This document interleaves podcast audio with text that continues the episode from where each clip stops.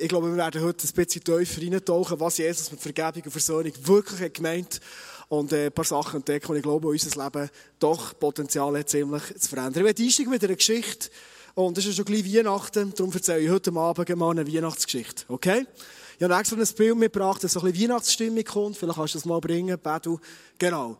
Es ist tiefer Wald, tiefer Winter und wir sind im Winter 1944. Alle, die auch Geschichten kennen, wissen, dann tobt noch der Zweite Weltkrieg.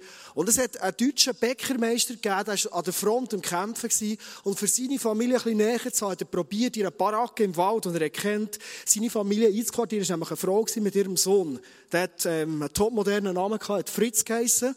Und, ähm, sie ist mit dem Fritz dort drinnen gewohnt. Und er hat das Gefühl der Krieg ist so langsam fertig, darum macht es Sinn, dass seine Frau und der Fritz der wohnen, aber das Ganze ist noch viel, viel schlimmer geworden. Und der Krieg hat richtig tobt und er müssen an der Front vorne kämpfen, dass sie ganz allein im Wald sind. Und es war am Abend und typischerweise am Heiligen Abend war es, draussen hat es kalt gestürmt, was auf an der Tür von der alten äh, Holzhütte ähm, klopft. Der kleine Fritz geht auftun und voran stehen drei Amerikaner. Stahlhelmann, schwer bewaffnet, direkt aus dem Krieg. Und sie haben probiert, mit Händen und Füßen, die nicht mehr Englisch können von ihnen, also von den Amerikanern schon, aber von den Deutschen im Haus nicht, äh, zu zeigen, sie würden gerne reinkommen. Und die Mutter, das ist eine Powerfrau, die gefällt mir in der Geschichte, die kommt, sie kommt rein und äh, sie haben probiert, so mit gebrochenem Französisch irgendwie, haben sie einen können verständigen, hat sie reingenommen, soll aufwärmen, einer war schwer verletzt gewesen. Und gerade was ihr im Gil sagt, und Fritz, geh mal raus im Wald noch schauen, ob es irgendwo Herdöpfel hat. Ich würde gerne Herdöpfelsuppe machen zu Weihnachten, ein Wirtschaftsmenü. In dem Moment klopft es wieder. Und Fritz sagt, es sind wieder Amerikaner. Er geht raus und tut die Tür auf. Und er sieht, es sind vier deutsche Soldaten da. Ein Unteroffizier und drei sonst Soldaten. Und er merkt, hey, jetzt wird es schwierig. Er weiss nicht, soll er sie reinlassen, soll er, es könnte Krieg geben jetzt, oder?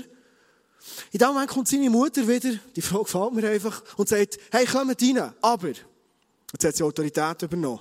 Und Führung und Leitung übernommen. Und gesagt, alles, was ihr reinkommt, MG, Bajonett, euer Sturmgewehr, kommt alles hierher. Da kommt unbewaffnet rein in die Stube.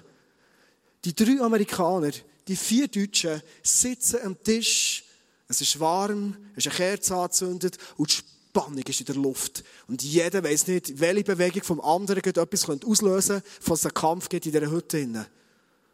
Plötzlich ist einer der Amerikaner am Stöhnen. Und alle merken, dass er eigentlich extrem schwer verletzt ist. Einer der Deutschen geht her schauen und sieht, die Wunde sieht wirklich schlimm aus. Und er sagt, hey, zum Glück ist es draussen so kalt gewesen, darum hat deine Wunde noch nicht wirklich entzündet. Und er fährt an, sein Find, wo er bittert gegen ihn gekämpft hat, die Wunde frisch einzubinden und die zu verarzten. Die Suppe war langsam fertig. Einer von den Deutschen hat noch ein Brot vorgenommen. Jemand von den Amerikanern hat noch eine Flasche Wein vorgenommen. Sie haben eine zweite Kerze angezündet. Und es war fast eine weihnachtliche Stimmung. Und in diesem Moment steht die Mutter auf und sagt, wir beten ja eigentlich nie. Aber heute Abend ist Heiligabend. Heute Abend beten wir. In dem Moment, in wo sie zusammenstehen und die Hände geben und beten, ist ein Frieden in das Haus hineingekommen, das die Menschen alle zusammen noch nie erlebt haben. Am nächsten Tag, wo alle geschlafen haben und wieder einigermaßen bekräftigt waren, stehen sie auf, schon fast wie als Freunde. Und die Deutschen haben angefangen, den Amerikanern, die ihre Truppen verloren haben, zu erklären, wo ihre Truppen sind. Sie haben auf der Karte noch eingezeichnet, was Minenfelder hat, wo sie müssen aufpassen müssen. Und zum Schluss hat einer der Deutschen seinen Kompass genommen und schenkt den Amerikanern, dass sie sicher zu ihren Truppen kommen. 1996, 52 Jahre später, haben sich die sieben Männer wieder getroffen. Und auch die Mutter mit ihrem Fritz ist an das Treffen gegangen in Amerika und die Weltpresse ist dabei gewesen.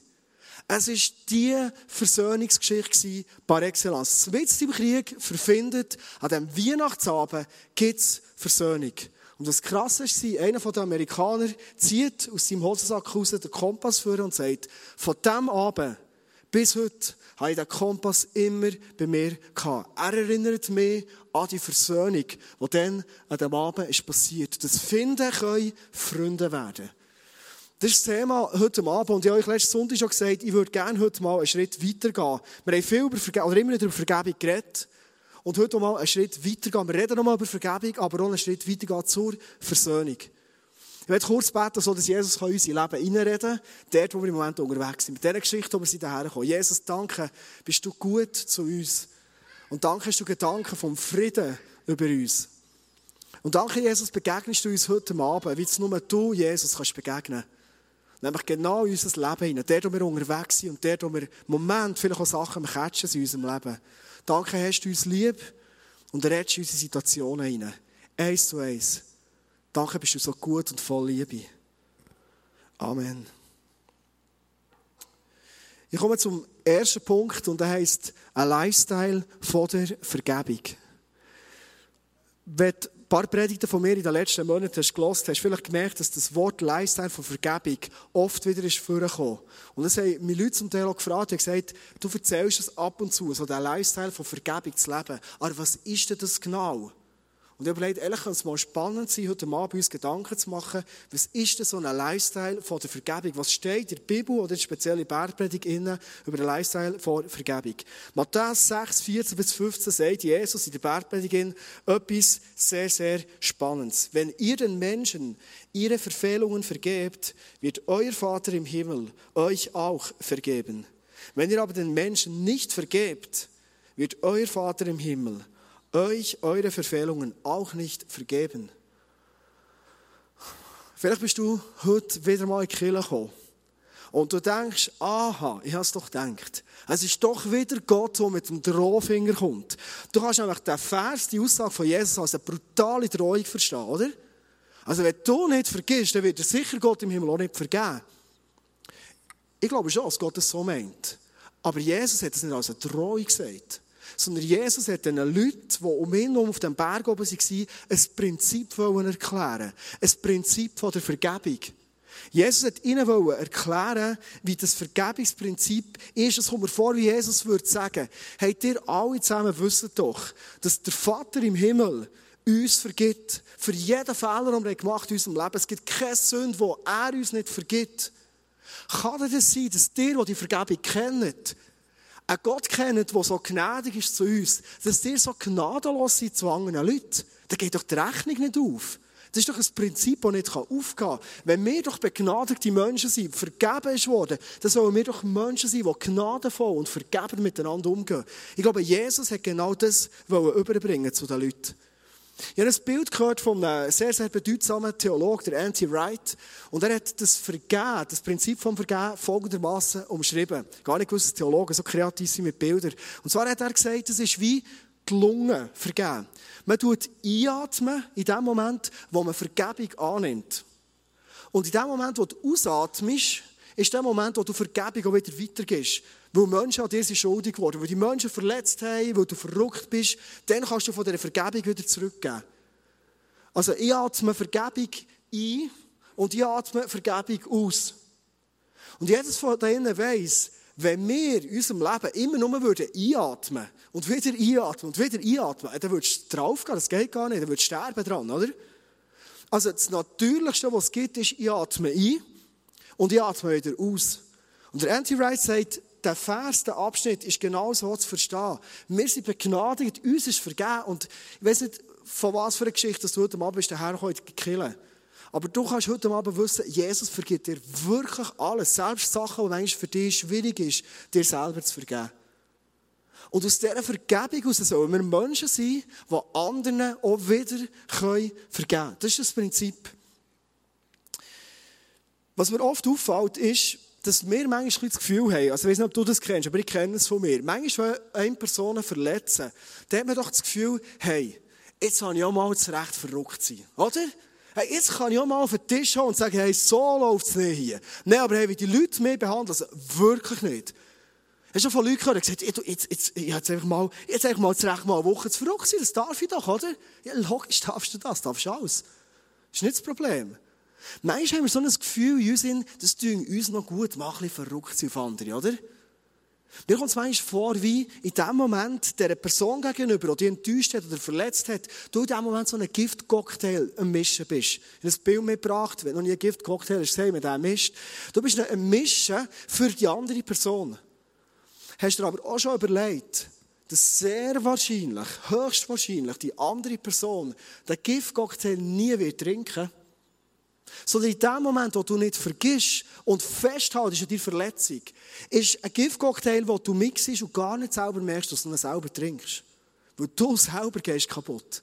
An dem, wenn du merkst, ey, ich hasse in meinem Leben und ich bin nicht bereit zu vergeben. Lifestyle von der Vergebung ist zum einen ein Prinzip, das wir verstehen können. Es ist aber auch eine entschiedene Herzenshaltung.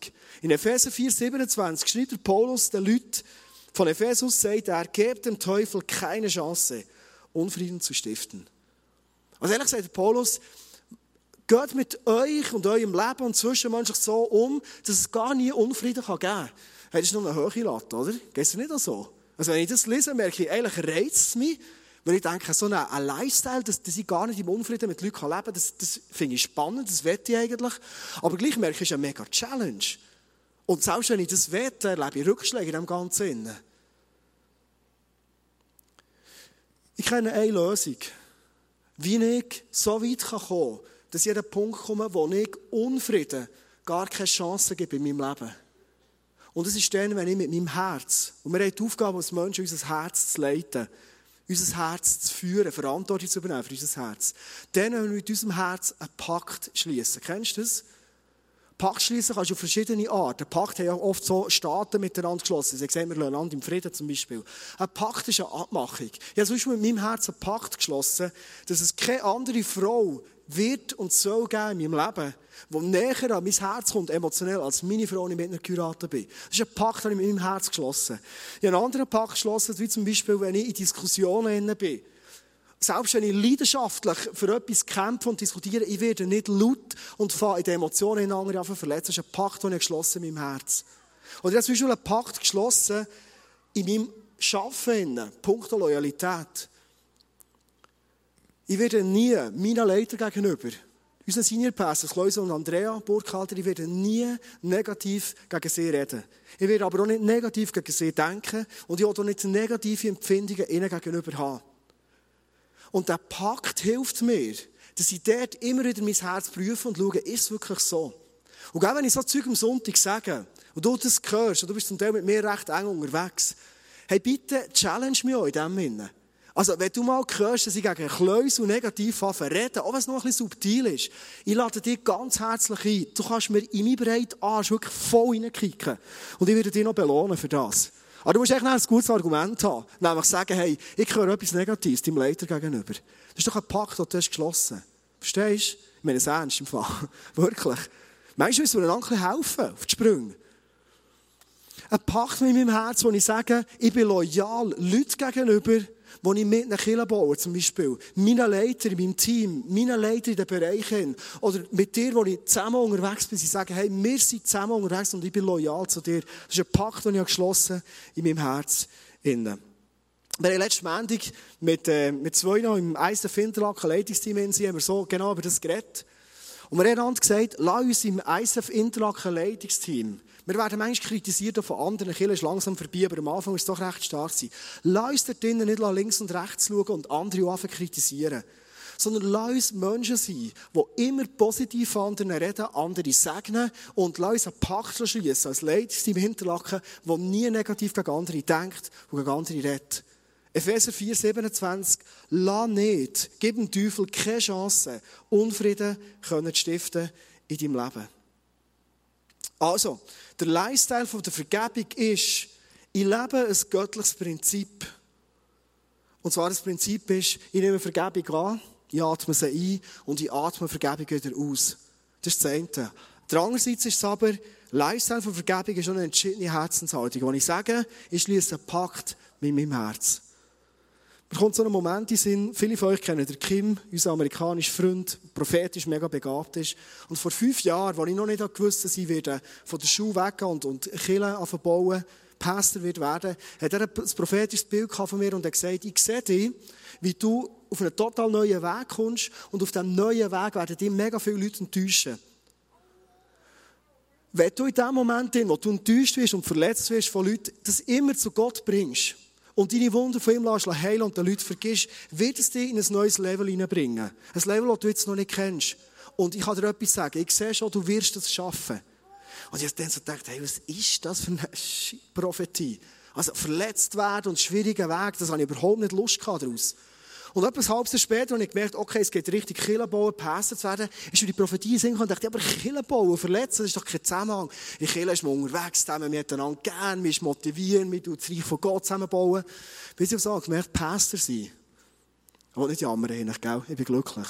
Aber gleich, Pastor sein ist manchmal der gröbste Job, wo du kannst verletzt und enttäuscht werden kannst. So schnell. In einer Kirche zu sein, ist manchmal die grösste Chance, dass du enttäuscht wirst und einander verletzt bist. Es ist so.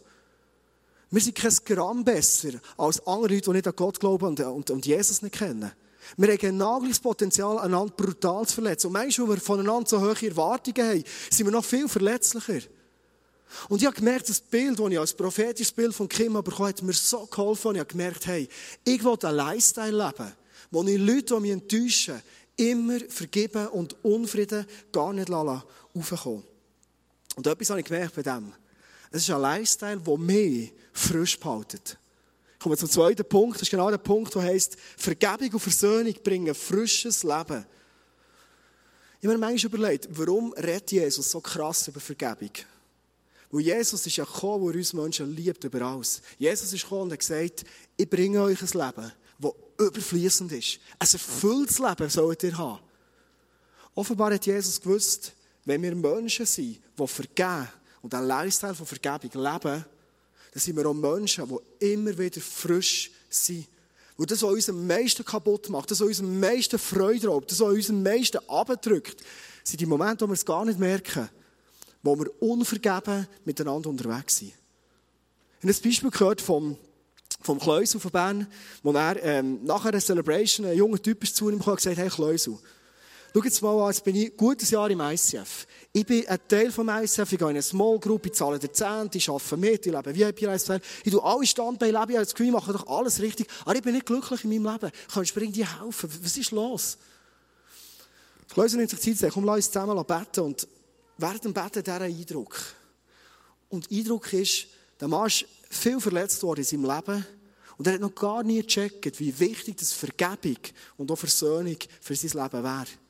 Und er fragt ihn und sagt, du, kann es sein, dass du bist verletzt worden in deinem Leben und den Leuten noch nicht hast können vergeben Kaum hat er das gesagt, es ist wie ein Knopf, der drückt bei einer Person. Er ist da versprudeln und er hat Geschichten und Geschichten erzählt und er ist verletzt worden. Als er davon vergeben hat, er gemerkt, wie sein Leben immer glücklicher wird und er immer mehr die Freude hineinkommt. Epheser 4, 26 steht, wenn ihr zornig seid, dann macht es nicht noch schlimmer, indem ihr unversöhnlich bleibt. Lasst die Sonne nicht untergehen, ohne dass ihr euch vergeben habt. In diesem Vers kommen zwei Sachen vor. Unversöhnlich, also Versöhnung zum einen und zum anderen Vergebung. Lass mich für einen kurzen Moment den Unterschied erklären. Was ist der Unterschied zwischen Vergebung und Versöhnung? Oft machen wir etwas durcheinander. Vergebung ist etwas, das du und ich leben können, ohne dass wir vom anderen irgendeine Reaktion brauchen. Ich kann als Mensch glücklich und befreit durchs Leben gehen, allen Leuten vergeben, die mich verletzt haben, ohne dass ich irgendwie muss ein versöhnliches Gespräch haben mit jemand anderem. Das ist völlig eine einseitige Angelegenheit. Versöhnung heisst aber, es braucht mindestens zwei Personen, die sich wieder finden. Zwei Personen, die zusammenkommen und das, was schief ist gegangen, aussprechen und einander vergeben und sich wieder versöhnen. Vergebung ist möglich ohne Versöhnung. Versöhnung ist aber nicht möglich ohne Vergebung. Und es braucht zwei Personen. Habt ihr den Unterschied? Genau. Ich würde gerne in diesem zweiten Abschnitt über Versöhnung uns ein paar Gedanken machen. Und der Vers finde ich spannend. Das ist so ein typischer Verlauf, den wir Menschen kennen. Wir werden zornig, weil wir sind verletzt worden. Oft entscheiden wir uns nachher unversöhnlich bleiben, oder manchmal entscheiden wir uns gar nicht, sondern bleiben einfach passiv, unversöhnlich. Und die Lösung von dem Ganzen für Versöhnung ist immer Vergebung von beiden Seiten. Und der Paulus fordert uns auf, das konsequent zu leben. Ich würde gerne heute Abend ein Missverständnis noch aus der Welt schaffen.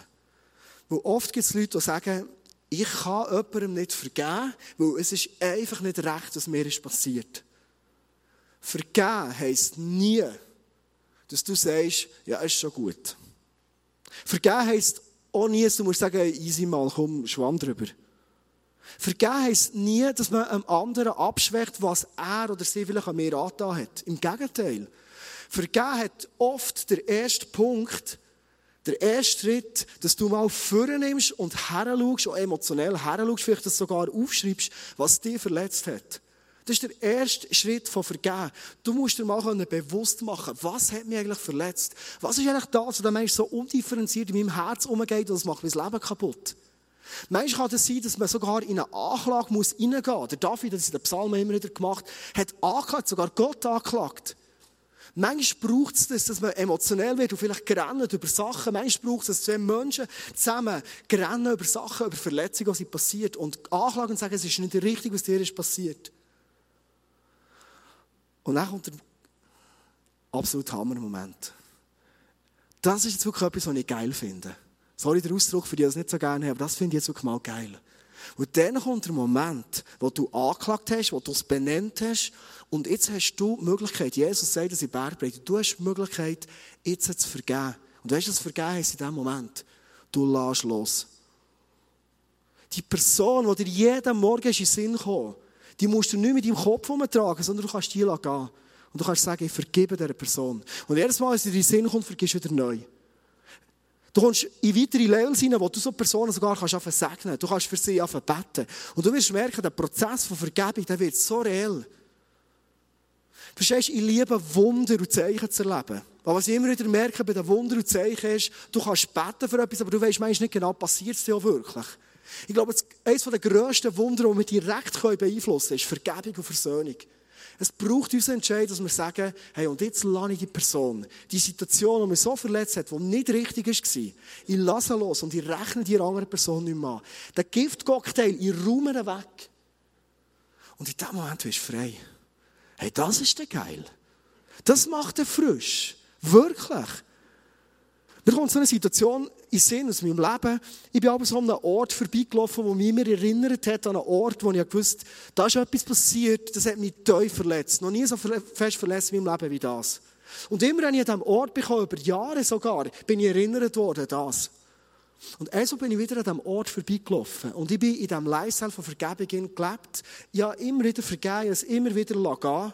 Und also bin ich vorbeigelaufen und habe gemerkt, du, ich kann an diesen Ort kommen. Ich habe sogar gewisse Erinnerungen raufkommen. Aber ich bin easy über dem. Ich bin frei.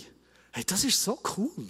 Das ist das, was Jesus meint, ein überfüllendes und frisches Leben zu haben. Du bist frei und du rechnest nicht mehr anderen Leuten etwas an. Etwas, was mir immer wieder auffällt, ich würde gerne eine kleine Klammer auftun, ist, oft sind Leute, die verletzt wurden, oft auch sensible Leute, zählen wir auch zu denen, die verletzt wurden, haben die Tendenz, sich von Anfang zurückzuziehen. Und ganz ehrlich, ich verstehe das. Ich verstehe, wenn du bist verletzt worden in deinem Leben, dass du manchmal vielleicht sagst, hey, ich gehe lieber ein bisschen in Rückzug rein und dann werde ich nicht mehr verletzt. Ich glaube aber, dass es nicht das erfüllte Leben ist, das Jesus gesagt hat, das er bringen will. Sondern ich glaube, dass du kannst entdecken in deinem Leben, dass du trotz Sensibilität, trotzdem, dass du leicht verletzbar bist, dass du die Kraft von der Vergebung in deinem Leben kannst erleben, indem du loslässt und ein Lifestyle von Vergebung kannst leben. Killen ist für mich einer der besten Orte, wo du ein Lifestyle von Vergebung kannst lernen kannst. Und das sind Christen unterwegs, die einander vergeben hoffentlich wenigstens.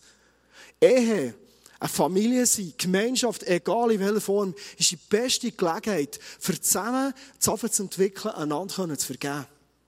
Also ich werde heute Abend ermutigen, verlass nicht die Gemeinschaft, sondern komm zurück in die Gemeinschaft hinein und lerne die Kraft von Vergebung kennen in deinem Leben. Ich komme zum dritten und letzten Punkt sind wir wünschen als Kille, als ICF tun, dass wir eine revolutionäre Kultur von der Versöhnung bauen. Ich glaube, dass Gott uns den Schlüssel heute Abend aber immer wieder in die Hände drücken und sagen, hey, ihr seid auf dieser Welt für das gesetzt. Ich glaube, dass Kirche Potenzial hat, die Hoffnung der Welt zu sein. Ich glaube es. Ich weiß, dass Kirche nicht immer die Hoffnung der Welt ist. Aber ich glaube, dass Kirche, das Reich von Gott, Potenzial hat, Hoffnung der Welt zu sein. Und ich werde dich heute Abend einladen und mega ermutigen und sagen, hey, willst du so eine Person sein, die genau revolutionär für das geht? Matthäus 6, 14 bis 15 jetzt nochmal lesen, sagt Jesus, wenn ihr den Menschen ihre Verfehlungen vergebt, wird euer Vater im Himmel euch auch vergeben. Wenn ihr aber den Menschen nicht vergebt, wird euer Vater im Himmel auch eure Verfehlungen nicht vergeben. Und wenn Jesus sagt, wenn dir vergebt, dann wird der Vater im Himmel euch auch vergeben. Hey, ich habe nicht das Gefühl, dass Gott im Himmel so ein Post-it-Zettel verkrügelt, die äh, Papierkorb rein tut und sagt, ja, ja, ist wieder mal Sünde vergeben. Ich glaube, wenn Jesus von dem redet, meint er eine Power von Vergebungskraft, die in unser Leben hineinkommt, in unsere Church hineinkommt, wo wir nicht mehr aufhalten können. Ich glaube, das Reich Gottes unbremsend sich wird ausbreiten, wenn wir vergebende Leute werden. Das ist das, was Jesus als Prinzip uns hat bringen wollte. Ich glaube, dass dann, wenn wir Menschen sind, die in diesem Lifestyle von Vergebung leben, die immer wieder Versöhnung mit allen Mitteln ansprechen, ich glaube, dass sein Reich sprunghaft wird wachsen. Wir nicht so Menschen, die sagen, ich habe es wieder probiert, ich bin wieder verletzt worden. Für mich macht das Ganze keinen Sinn. Und für eine Mauer aufbauen. Ich weiss, Mauer aufbauen ist nicht per se nur negativ. Eine Mauer zu haben, die mich schützt vor einem anderen, kann mir auch Sicherheit geben. Vielleicht auf den ersten Blick meinst sogar gewisse Geborgenheit. Ich kann mich hinter einer Mauer verstecken. Wäre mal etwas Neues so zu predigen, oder? Ich glaube, das ist aber nicht die Lösung. Ich werde zum Schluss eine Geschichte erzählen. Und zwar sind ein Vater und ein Sohn zusammen gewohnt, hatten Bauerei, alles ist super gelaufen, sie haben immer alles geteilt, sie ein riesen Einvernehmen, gehabt, die Ernte untereinander aufgeteilt, wirklich so ein Dreamteam waren sie. Und dann eines Tages gibt es ein Missverständnis, wo ich nicht genau darauf eingehe jetzt. Und das Missverständnis führt dazu, dass die zwei ihre Herzen nicht mehr bewahrt haben und sich gegeneinander versteifen. Und die Kluft zwischen ihnen ist immer grösser geworden. Sie haben sich einfach auseinanderleben, immer mehr Vorwürfe machen und schlussendlich ist ein heftiger Streit und Konflikt entstanden zwischen ihnen. Irgendwann hat der Sohn so genug gehabt, dass er gesagt hat, hey, weißt du, ich gehe fort von daheim, ich gehe über, über einen Bach, dort haben wir auch noch Land und ich baue mein eigenes Haus dort. Ich mache meine eigene Bauerei dort. Und genau das hat er gemacht. Es ist ein Fluss, hier ist der Vater mit seinem Haus, hier ist der Sohn mit seinem Haus. Er ist dem Sohn aber noch nicht genug, er hat so einen Hass für den Vater, dass er hat gesagt hey, irgendwie muss da etwas noch, noch laufen. Ich mache mit dem Sohn nichts mehr, ich will den nicht mal mehr sehen. Und eines Tages klopft es an ihre Tür und es kommt so ein Wanderhandwerker vorbei. Gibt es manchmal, oder? Und der kommt vorbei und sagt, du, ähm, beim Sohn, könnte ich irgendetwas für dich machen? Ich bin Handwerker, ich kann fast alles bauen. Hast du irgendeinen Job für mich? Und jetzt kommt dem Sohn eine blendende Idee. Wie wäre das? Du würdest neben meinem Haus, beim Flusshunger, eine hohe, meterhohe Mauer aufbauen, so dass ich meinen Vater nicht sehen muss. Der Wanderhandwerker schaut das an und sagt, ja, ich glaube, ich habe eine Lösung. Der Sohn muss für eine Woche weg. Er muss in die Ferien, muss man manchmal. Und denkt so, der kann es mal bauen in dieser Zeit. Was ist passiert in dieser Woche, in dieser Zwischenzeit? Der junge Handwerker hat sich überlegt und hat eine Lösung gehabt.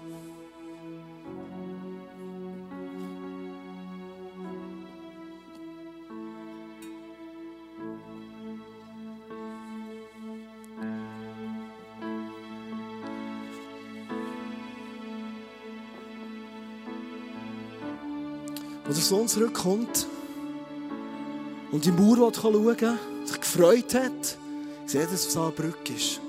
Er geht schauen, er steht auf auf die Brücke. Und in dem Moment kommt der Vater von der anderen Seite, säckelt auf und sagt, hey Miguel, das ist das Beste, was du machen konntest, wieder einen Brückbauer zu uns. Ich habe dich so gern, danke vielmals. Und er geht ihm um den Hals um. Der Sohn ist so berührt, dass er in diesem Moment sagt, weißt du Vater, ich habe so viele Fehler gemacht in meinem Leben. Eigentlich ist das ein kleines Missverständnis am Anfang. Hey, bitte kannst du mir vergeben. Und die zwei Männer auf dieser Brücke oben vergeben einander. Das war mega emotionell.